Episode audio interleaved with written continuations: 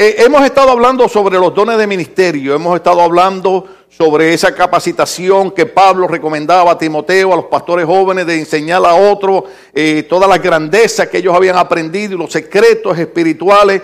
Y hemos visto que el Señor Jesucristo cuando muere y resucita, eh, Él mismo da dones, Él constituye personas con cierta labor, con ciertas características, con cierto trabajo que hay que llevar a cabo en la iglesia. Entonces, pues nos habíamos detenido en Efesios capítulo 4, verso 11, donde habla de que Cristo constituyó lo que muchos predicadores llaman los cinco ministerios.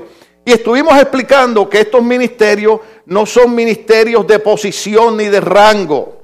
¿Cuántos pudieron entender esa parte?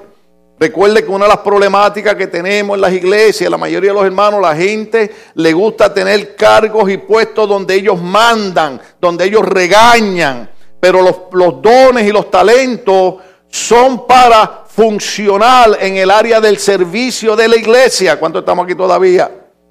Esa es la palabra difícil, por eso que hemos explicado que la palabra diácono lo que significa es servidor. Entonces, una de las cosas importantes que nosotros tenemos que tener en nuestro corazón es un espíritu de servicio. Hemos usado la expresión cuando Cristo eh, estaba con los discípulos y se, se, se, se, ciñe una toalla, agarra un lebrillo con agua y comienza a lavar los pies a los discípulos y le dice, ustedes me llaman maestro y señor y bien decís porque lo soy. Pero si yo siendo el maestro y el Señor he lavado los pies a vosotros, ejemplo le he dado para que ustedes hagan lo mismo. Entonces, Cristo vino con un espíritu de servicio. Los dones no es para creernos más grandes que nadie, sino para funcionar en servicio para que la iglesia continúe en crecimiento y en edificación. Si usted mira el verso 12, la idea de los dones ministeriales es, ya viene una parte buena, pero el verso 12 dice que la idea es a fin de capacitar, ¿sí? El cuerpo de Cristo. Entonces, Dios nos da dones, Dios nos da talento. Por ejemplo, alguien puede tener el don y el talento del cántico. Pero no es para subir al altar pensar que es la mejor persona que canta en el mundo.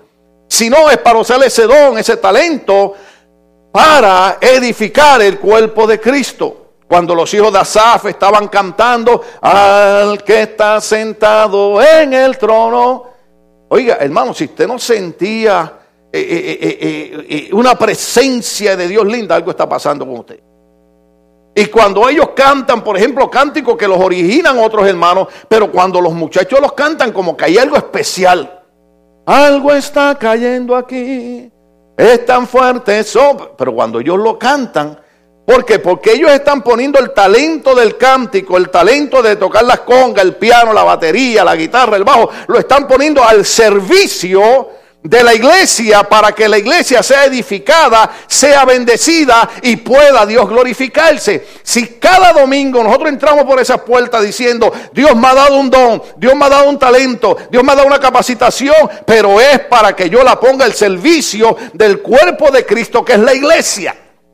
¿Sabe qué va a pasar, hermano? Todo el mundo se va a llevar bien en la iglesia. Usted sabe que en las iglesias la gente pelea. En la iglesia la gente tiene trifulca. ¿Por qué? Porque la Biblia dice, considera a tu hermano mayor que a ti. Pero ¿cuál es el problema? Nosotros siempre nos creemos más grandes que nadie. No hay cosa más difícil que nosotros ser humildes. La Biblia dice que Jesucristo, siendo igual a Dios, no tuvo en consideración ser semejante a Dios, sino que se humilló, diga conmigo, se humilló. Cristo se humilló hasta la muerte y muerte de cruz. Porque hay un secreto, hermano. Cuando nosotros, iba a decir nos humillamos, porque eso suena feo en el mensaje, pero cuando nosotros nos humillamos delante de Dios, y cuando nosotros somos nobles con los hermanos y somos humildes con los hermanos, lo que estamos es haciéndonos grandes en el reino de los cielos. Usted no entendió esa parte.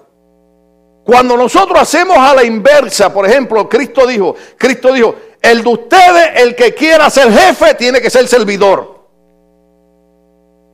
No los evangelios, hay que leer los evangelios, Mateo, Marcos, Lucas y Juan.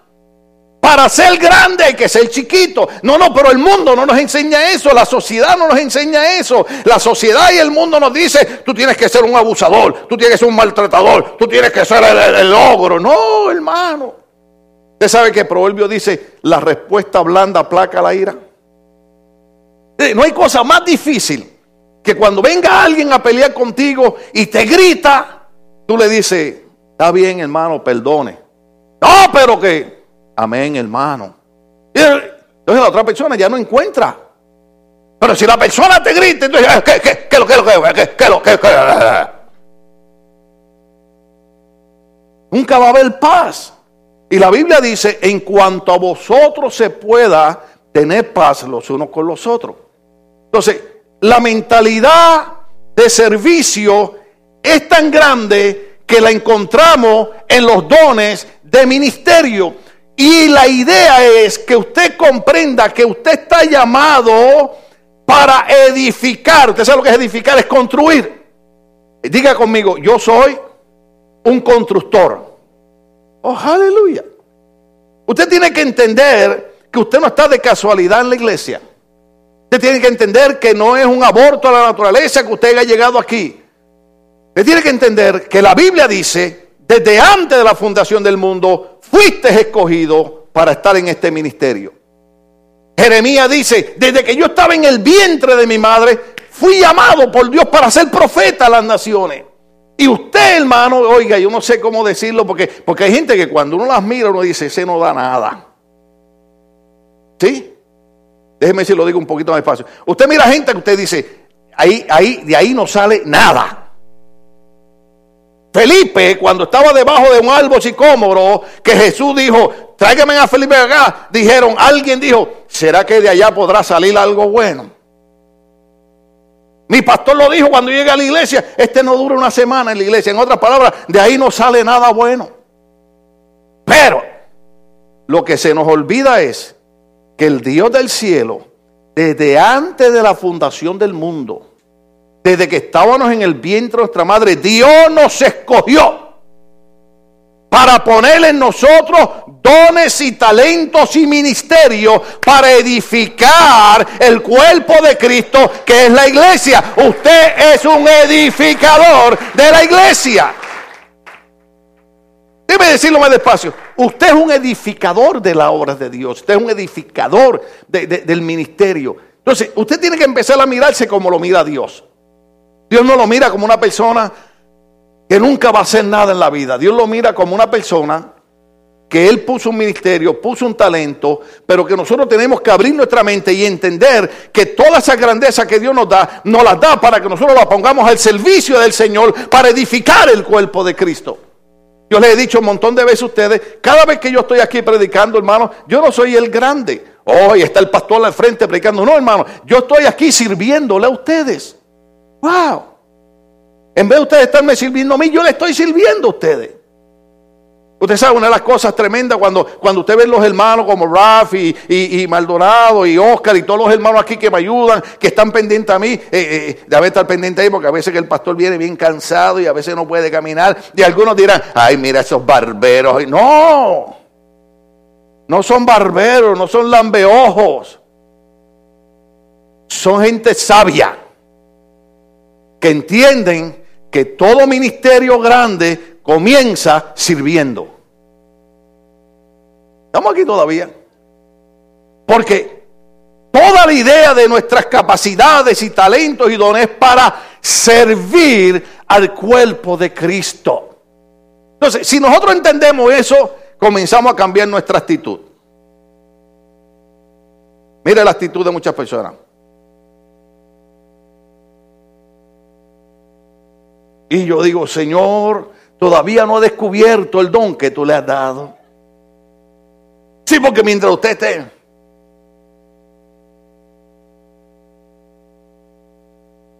Mire, yo le digo a usted que se bañe para venir a la iglesia. Perfúmese. Las hermanas maquíllesen, por favor. Los hermanos peínense úntese en hiel, hágase un peinado moderno. Pero no venga a la iglesia con un espíritu de humillar a nadie. Eso no agrada a Dios. Venga a la iglesia con un espíritu de servir para que otro crezca. Y lo que usted no entiende es que cuando usted sirve para que otro crezca, crece usted. Alguien me recordó lo que le pasó al hermano Ronald Scholl, que va a estar con nosotros.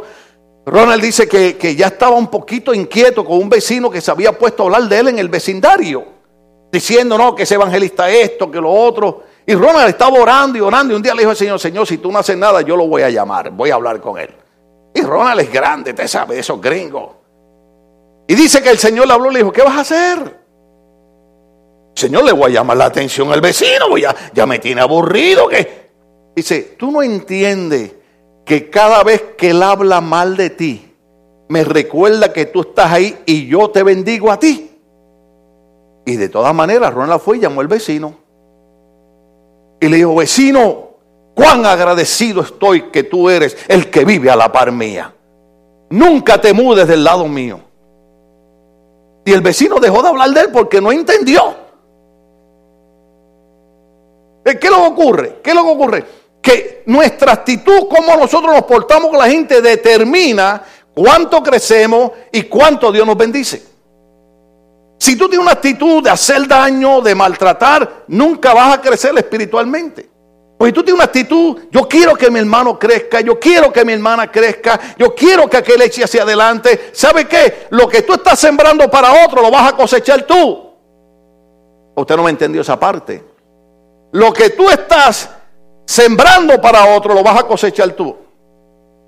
Por ejemplo, mire, yo doy gracias y yo enseñé ahorita la placa S y gloria a Dios y todo es para la gloria del Señor, eh, que somos sin Cristo. Pero usted sabe lo que es yo he llegado a una asociación de pastores y me dicen, Pastor Tim Mejía, queremos reconocerle, queremos darle una placa a usted, su esposa, su familia, por los años de servicio, por los años de labor. Y yo digo, bueno, está bien, amén, gloria a Dios.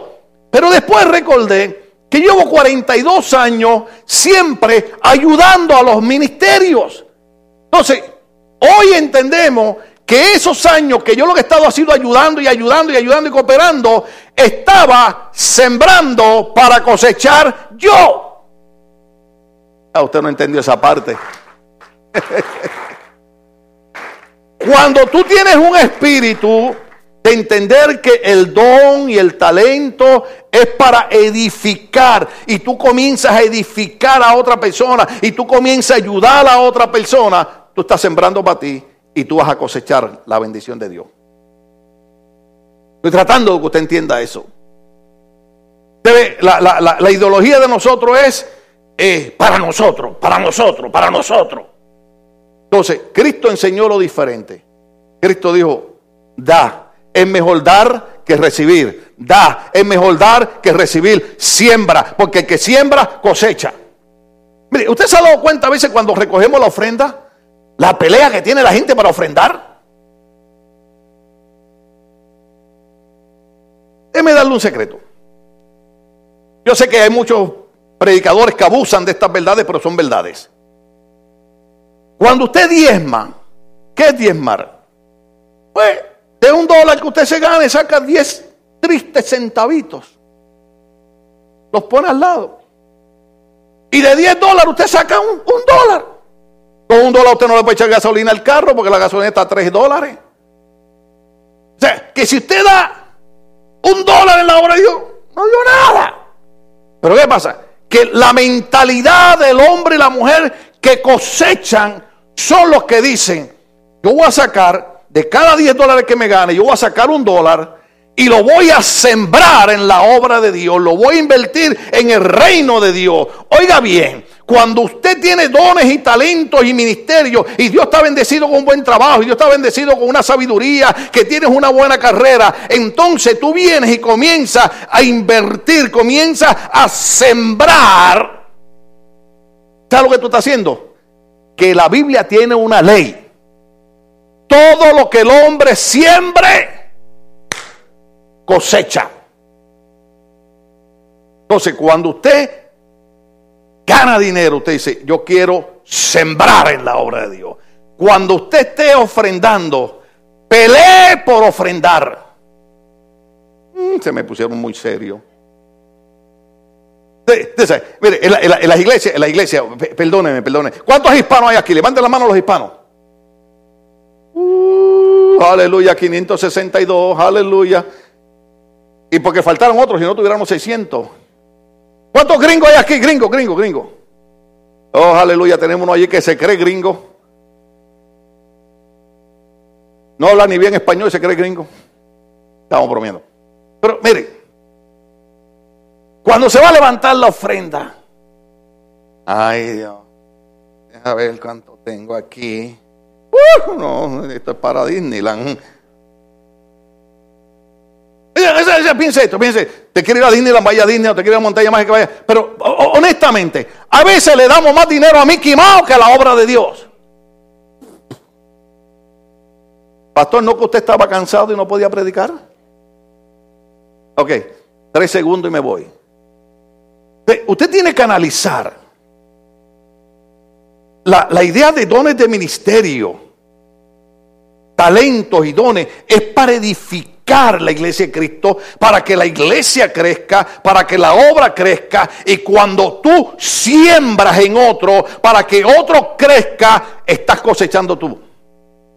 Una de las enseñanzas más grandes del libro de Job, que no, he terminado de predicar de él, todavía tengo que seguir, no crea que se me olvidó. Pero usted sabe que, cuando Job estaba con una sana desde la cabeza hasta los pies, sí, el gran siervo de Dios que, que, era perfecto delante de Dios, estaba enfermo de cabeza a pie. Para aquellos que, que, hablan de los pastores, que cuando los pastores se enferman, algún pecado tiene. No, simple y sencillamente está probando que le va a servir a Dios, esté sano o esté enfermo. Y Job enfermo, hermano. La pobre mujer no resistió. Bendito sea Cristo. Yo doy gracias a Dios por mi esposa. Yo le digo a ella, baby, tú sabes, yo me voy primero que tú. Ella me dice, no diga eso. Le digo, no, baby, yo no soportaría que tú te me fueras primero para el cielo. Así que envíame primero a mí. Yo te espero allá. Alabado sea el Señor. Gloria a Dios por las esposas que están ahí, ahí, ahí, ahí con los esposos. Me metí en problemas. Ahora, ¿cómo salgo de esto? Sácame de aquí, Señor. Aleluya. Bueno, pues yo estoy hablando de mi esposa. Amén. Gloria en nombre del Señor. Entonces, Job había perdido la salud, la esposa, los hijos, la riqueza. Y los, y los amigos que estaban al lado de él, ¿se acuerdan cuando yo hablé de los amigos que estaban físicamente con él, pero emocional y espiritualmente no estaban con él? ¡Uh! Usted tiene que tener cuidado, usted tiene que tener cuidado. Porque a veces usted quiere estar con gente que están físicamente con usted, pero emocional y espiritualmente no están con usted. Yo sé que esto es feo, yo sé que esto es feo, pero uno tiene que seleccionar la gente con la que uno pasa tiempo. Pues yo paso tiempo con mi esposa. Pues claro, su esposa no, no. Hay, hay gente que están casados y no comparten. No pasan tiempo.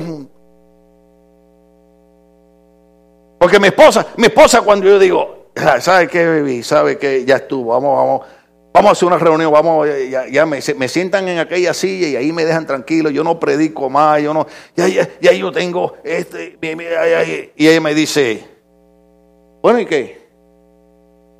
¿En qué Dios tú creíste? Le digo, ¿para qué hablé? Y después digo, Señor, yo que crecí en la fe, yo que crecí creyendo que, que tú eres Jehová mi sanador, ahora mi esposa me dice, ah, ah, ah, eh, está bien, Señor. Mire, los hombres tienen que tener cuidado. Porque las mujeres son mujeres, oiga bien, las mujeres Dios las seleccionó con una capacidad ministerial gigantesca y poderosa. ¿Usted sabía eso? ¿Usted, ¿Usted ha visto lo que ocurre aquí cuando tenemos, cuando tenemos actividades? Mire, el ministerio de actividades para, para, para levantar fondos, para no tener que pedirle dinero a los impíos ni al gobierno. Porque yo creo que la obra de Dios quien la sostiene son los hijos de Dios. ¿Alguien estará de acuerdo con eso? La obra de Dios la sostiene los hijos de Dios. Ah, y usted ve, ah, ah, y, yo veo y yo digo, Señor, estoy tratando a ver si veo algún macho. No, digo, vos estás ahí, Señor, gracias que no tengo macho en la iglesia, pero quiero ver un hombre. No, usted ve las mujeres. Las mujeres haciendo los nachos. La mujer haciendo la carne, las mujeres comprando los fonos que, las mujeres y digo, ¿qué es esto, Señor? Oigan bien, mujeres, porque Dios ha puesto en ustedes, las mujeres, un don de ministerio gigantesco para que la iglesia sea edificada y la iglesia sea levantada, sea el nombre de Dios glorificado. Si yo fuera mujer estaría, ¡oh, aleluya! ¡Oh, gloria a Dios! ¡Aleluya! Dones de ministerio para eso. ¿Y sabe qué ocurrió, hermano? Que cuando Job, dice la Biblia, terminando el libro de Job, que cuando Job oró por sus amigos, fíjense que los amigos lo que llegaron allí fue a hacerle la vida imposible, fue a criticarlo. Eh, uno de ellos le dijo, Job, todo esto está pasado porque algún pecado escondido tú tienes. Y Job dice, pero ¿de qué diantre tú estás hablando? Si yo le estoy preguntando a Dios que por qué me está pasando esto, si yo lo que estoy sirviéndole a Dios. No, no, no, no, no, no, no, no, no, no. Algo tú tienes escondido, oiga, porque hay gente que son así. ¿Sí o no? Pobre montonero. Y la Biblia dice que cuando Job oró, ¿cómo se dice oró en inglés? ¿Cómo? Eso mismo. When he prayed dije bien. Estoy tratando de practicar inglés. Cuando él oró por sus amigos, oiga bien, él sembró la oración sembró la buena intención, sembró el buen deseo, sembró el bienestar de los amigos. Y dice la Biblia que cuando Job oró por los amigos, Dios le recuperó todo lo que había perdido. Cuando Job sembró los amigos, cosechó salud, cosechó riqueza, cosechó nueva familia, cosechó todo, porque aprendió el secreto del ministerio, que cuando usted siembra en otro, usted es el que cosecha. Mm. Vamos a ver si usted agarra la onda hoy. Muchas veces no crecemos y no prosperamos porque somos egoístas. Lo queremos todo para nosotros. Cambia ese corazón tenebroso que tienes y comienza a sembrar en la obra de Dios, en el reino de Dios, en los hermanos, para que tú veas que no hay nada que tú siembres que no lo coseches. Mm. Por eso es que dice que estos dones de ministerio, ponme en Efesios otra vez. Quería llegar a 1 Corintios, pero ya se me fue el tiempo. Es para edificar, capacitar, edificar el cuerpo de Cristo. Usted es un edificador, usted es un constructor. Usted tiene que caminar con esa mentalidad. El diablo es experto en manipular la mente de los hermanos en las iglesias. Oiga bien, en todas las iglesias ocurre esto. Siempre la gente lo que quiere es ocasionar problemas para que la iglesia no avance. Ese no es un don de ministerio. Yo, en los, en los cinco dones, apóstol, evangelista, profeta, pastor, maestro, en ninguno dice destructor. En los dones vemos que es para edificar, para construir. Pero el diablo es experto en manipular la mente de la gente. Bueno, ¿sabes que Si en la iglesia no hacen las cosas como a mí me gustan, pues voy a crear un mitote ahí para que se vaya al piso de la iglesia. Déjame decirte algo, déjame decirte algo. La gente podrá tratar de hacer lo que quiera. Pero cuando Cristo le dijo a Pedro, sobre esta roca yo edificaré mi iglesia, ¿sabe qué le dijo Cristo? Y las puertas del infierno no prevalecerán contra mi iglesia. La gente podrá hacer lo que quiera, pero nunca podrán destruir la iglesia porque la iglesia la edificó Cristo y la iglesia es el cuerpo de Cristo y la iglesia está ungida con el Espíritu Santo de Dios. No hay nada que el enemigo pueda hacer para destruir la iglesia. El enemigo podrá engañar a un hermano, podrá engañar a una hermana, podrá engañar a un grupo, pero la iglesia no la puede destruir. Porque la iglesia es fundada por Cristo. Así que dice que esto es para edificar el cuerpo de Cristo. Oh, aleluya. Diga conmigo, estoy aquí para edificar el cuerpo de Cristo. Ahora háblese a su alma, como hacía el salmista. Y ahora usted se dice, alma mía, empieza a creer eso. Aleluya. Usted sabe que el salmista, el salmista, en medio de su lucha y su batalla, hablaba a su alma. En el alma están los sentimientos, está la alegría, está la tristeza. Eh, y él hablaba a su alma y decía, alma mía, alaba a Jehová. Y no te olvides de ninguno de sus beneficios. Él es quien perdona tus pecados y el que sana tu dolencia. Entonces, no salga de aquí con tu humanidad diciendo, ay, me gustó el mensaje. No, sal de aquí diciendo al alma, no solamente te gustó el mensaje, tienes que entender que eso es una realidad, que yo estoy llamado para edificar y para construir. Diga conmigo, estoy aquí para construir. Estoy aquí para edificar. Ahora dígale a su alma que lo crea. Thank you. Seis hermanos lo creyeron, pero con seis lo hacemos. Gedeón iba para la guerra y tenía como 30 mil soldados. Y el Señor le dijo, ey, ey, ey, ey, ¿qué, es lo que está pasando? No, no, Señor, que los enemigos, no, no, no, no. Manda a esa gente para la casa. ¿Sabe con cuántos Gedeón ganó una grande batalla? Son 300 hombres. Oh, aleluya. ¿Se acuerda? ¿Se acuerda la historia? Cuando el Señor le dijo, mándalos a tomar agua allí. ¿Ah? Y mi esposo y yo estuvimos en ese mismo arroyo donde los soldados de, de, de, de, de, de ¿quién fue? ¿Quién fue? ¿Quién fue? De Gedeón. Tomaron agua. Mi esposa y yo estuvimos allí tomando de esa agua. Oye, de mi esposa, pues yo tengo que hacer como dice la Biblia. Aquellos que laman el agua, aleluya, no les puedo hablar, que suena feo. O sea, déjeme decirle algo, déjeme decirle algo. Nosotros no dependemos de 500 ni de 600 personas. Si yo tengo seis hermanos, seis hermanos, deberán ser siete porque siete es el número de perfección. Ok, tenemos seis. ¿Alguien más apunta?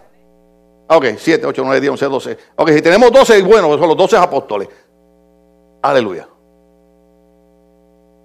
Si tenemos siete o doce que creen que Dios los llamó a edificar edificamos. Déjeme terminarle con esto porque sé que tengo que verle un poquito ahí. ¿Se acuerdan, ¿Se acuerdan los tres hombres? Los tres hombres. ¿Se acuerdan aquel hombre, aquel, aquel hombre que, que, llevaba una carreta de arena? Y le preguntaron qué estaba haciendo. Dijo, aquí estoy trabajando en esa construcción. Y, pasó, y pasó otro llevando una herramienta y le dijeron, ¿qué está haciendo? Aquí ayudando para esa construcción. Y venía un hombre con una carreta llena de ladrillo, hermano, que casi se le caían, sudando, y le preguntaron, ¿Qué tú estás haciendo? Aquí estoy construyendo una grande catedral para la obra de Dios. Solo uno de los tres, solo uno creía que estaba construyendo, que estaba edificando. ¿Qué tú crees hoy que tú estás haciendo en la iglesia? ¿Tú estás aquí nada más para entrar y salir? Hoy llegaste aquí para entender que Dios te dio un talento, te dio un don, te dio un ministerio para edificar la obra de Dios. Tú estás aquí para edificar, estás aquí para construir, tú estás aquí para echar la obra de Dios hacia adelante. Por eso dice, para edificar el cuerpo de Cristo, de este modo todos llegaremos a la unidad. Oh, aleluya. El diablo es experto en separar. Amén.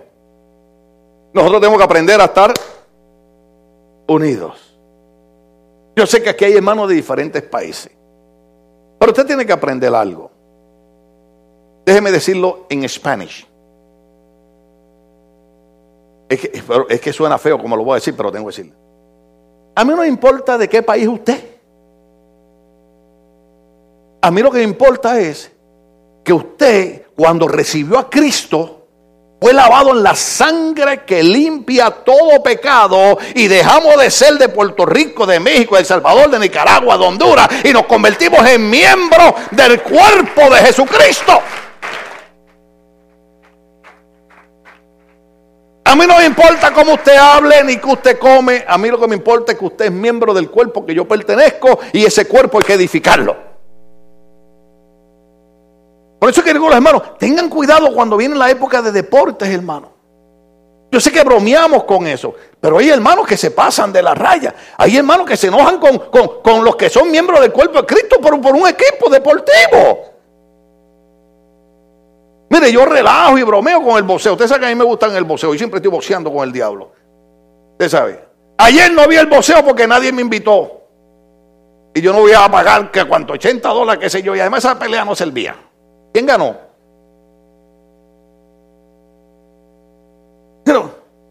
Entonces, ahora, ahora viene la pelea buena en noviembre. ¿Ah? ¿Ah? ¿Ah? ¿Sí o no? ¿Sí o no? Había una pelea buena, había una pelea. Ahora, ahora viene. ¿Para qué voy a decirle el nombre? Ahí, pastor. Mire, el que va a pelear de Puerto Rico ni sabe dónde yo vivo. ¿Ah? Ni le interesa si comí o no comí. El que va a pelear de México ni sabe de qué rancho usted salió. ¿Ah? Y ahí está usted enojándose con el hermano. No, porque Canelo y, y Ninguno de los dos le importo yo. Pero es lo más, posiblemente, posiblemente, aquí hay un buen grupo de hermanos que no son boceadores, pero yo les intereso como persona y como pastor.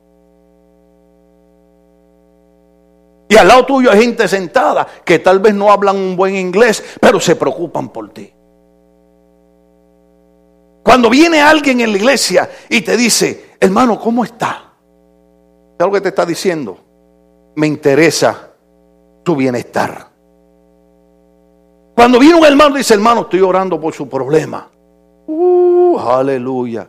Si usted supiera, hermano, cada vez que, mire, mire, eh, eh, eh, el viernes, el viernes, el viernes, la abuelita de, de, Marco me dice, una ancianita, se me acerca y me abraza y dice, pastor, todos los días oro por usted. Ay, Dios mío. ¿Usted sabe lo que es eso? Que una ancianita se interese por mí y le diga al Señor, mira el pastor, ayúdalo, Padre, especialmente donde está predicando, que es medio loco y dice cosas raras, pero ayúdalo. Entonces eso indica que a mí me importa más la gente que son miembros del cuerpo de Cristo que aquellos que ni me conocen. ¿Entiendes? Y nos enojamos y peleamos, no, porque que, que, que el clima, que la América, que el Tri, que el Madrid, que el Barça. Ninguno de ellos usted le importa pero le importa Cristo. Y no importa de qué país seamos, y no importa cómo nos peinemos, oiga, porque hay gente que se peina rara. ¿Usted los ha visto? Ay, Dios mío. Nada, pues se ven bien, se ven bien. Son, son, locuras de las edades. Usted no me entendió eso, gracias Señor que no lo entendieron. son locuras de las edades. Usted ha visto personas que ahora, no lo digo, sigo acá. Gracias. Usted ha visto personas que ahora hacen lo que no hacían cuando tenían 15 años. Son locuras de las edades. ¿Ah? Usted ve, hermano, a, mí, no me importa cómo las hermanas se vistan, esos problemas suyos. Pero usted ha visto, hermanas, cuando, cuando tenían 21 años, se ponían la falda bajo la rodilla, porque la mamá le decía, usted tiene que ser una señorita decente y bien portada. ¿Ah? Ahora tienen 50 años, vienen con minifalda. Marco, dile a la abuelita tuya que siga orando por mí. No, yo, no estoy criticando eso. Eso, es parte de la, vida, hermano. Eso es parte de la vida. De peinado para aquí, peinado para aquí. Pero a mí no me importa cómo usted se vista. A mí no me importa cómo usted se peine. A mí lo que me importa es que usted es miembro del cuerpo de Cristo al cual yo fui llamado para edificar, para que todos lleguemos a la unidad. Diga conmigo unidad. Lleguemos a la unidad de la fe. Uh, aleluya. Nos queda largo trabajo por hacer, hermano. Nos queda largo trayecto por recorrer porque tenemos que mantener una unidad para llegar a la fe. Uh, la fe de entender que el único camino de salvación es Cristo. La fe para entender que Él prometió cosas que las va a cumplir. La fe para entender que si un día sonará una trompeta y la iglesia será levantada. La fe para creer, sí, que cuando nos muramos nos enterrarán. Pero lo que están enterrando es el cuerpo porque nuestro espíritu está caminando en las calles de oro y el mar de cristal donde no hay lágrimas, donde no hay enfermedad, donde no hay sufrimiento. Esa es la fe del Hijo de Dios. Y tenemos que, que, meternos a edificar la unidad de la iglesia, a edificar la fe para creer. ¿Oíste que el pastor dijo que le duele la espalda? hermano, venga para acá usted, venga para acá usted. Vamos a orar por la salud de él. Oíste que la hermana se, se, le rompió el cajo. Vamos a orar para que Dios le provea y le aumente en el sueldo. Y comenzamos a crear fe, hermano. Cuando trabajamos en unidad, cuando trabajamos en acuerdo, cuando trabajamos juntos, desarrollamos fe, comenzamos a orar y comenzamos a Dios, ver a Dios haciendo cosas nuevas. La unidad en la iglesia produce fe que comienza a creer que Dios va a hacer cosas nuevas. Ese lo dijo el profeta Isaías. No mire las cosas viejas, porque aquí yo hago cosas nuevas. Y cuando la iglesia camina en la unidad, alcanza la fe y comenzamos a ver cosas nuevas. Y comenzamos a ver cosas que usted dice, ay, el año pasado yo no creía esto, pero hoy lo creo y veo a Dios haciéndolo. Por ejemplo, yo estoy aquí predicando porque mi esposa cree que yo puedo sentarme aquí a predicar. Yo estaba ahí ahorita y dije, ay Señor, ¿qué hago? Y Luis Fernando llamó a Juan y le dijo, vamos a orar por el pastor. Eso es la unidad que produce fe y la fe me sentó aquí para yo poder amargarle la vida a ustedes predicándole hoy. ¡Aleluya! Oh, se nos fue el tiempo. Un segundo. La idea de los ministerios y de los dones y los talentos que Dios le da a cada uno. Y déjeme decirle algo, déjeme decirle algo. La persona más insospechada que está aquí sentada, Dios le ha dado un ministerio. Usted que se mira en el espejo y cree que no sirve para nada, Dios le ha ungido con un trabajo, con un ministerio, con una labor para edificar el cuerpo de Cristo. ¿Ok? Y yo sé que hay gente que nos desprecia. ¿Alguno de ustedes alguna vez alguna gente lo ha despreciado? ¿Ah? Y, más nosotros que estamos aquí en Estados Unidos, ¿ah? que nos quieren sacar de aquí.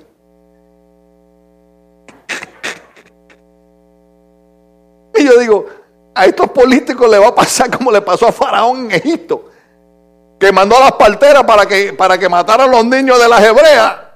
Y Dios lo que hizo fue que triplicó al pueblo hebreo. Entonces, como no quieren los 16 millones de hispanos, habemos aquí 16 millones, ya perdí la cuenta. Entonces, como no quieren los 16 millones de hispanos aquí, pues ahora para el año que viene vamos a ver 32 mil millones para que a ver cómo les queda el saco.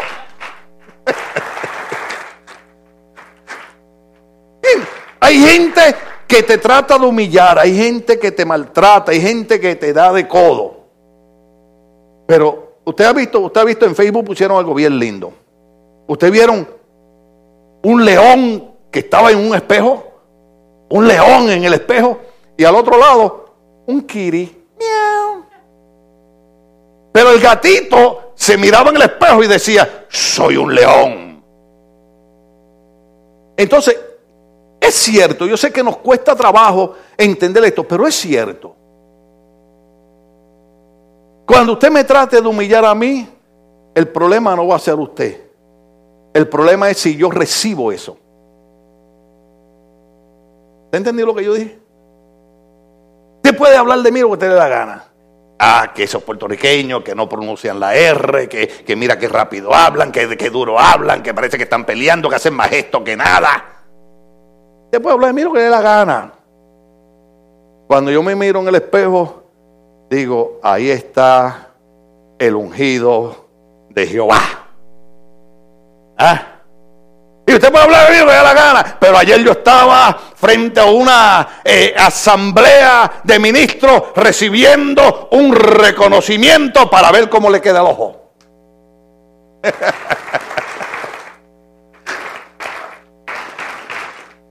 Entonces, que la gente hable de... Mire, mire, ahí está, mire, ahí está, mire. ¿Cuántos somos ese gatito? Diga, diga conmigo, yo soy el gatito que lleva un león por dentro.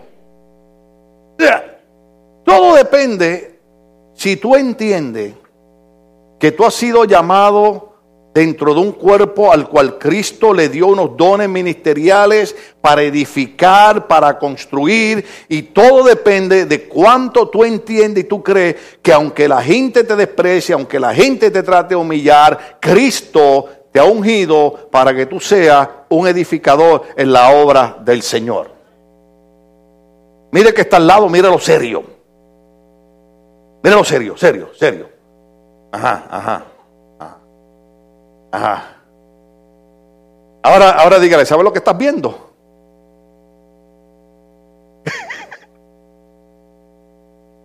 Aleluya. Dígale, ahora no estás viendo al gatito. Ahora estás viendo al león de la tribu de Judá. El león de la tribu de Judá se llama Jesucristo de Nazaret. Seguimos la otra semana. Dios le bendiga. Vamos a estar de pie, iglesia. Oh, aleluya. Todo depende de cuánto tú vas a creer lo que hablamos hoy. Oh, aleluya.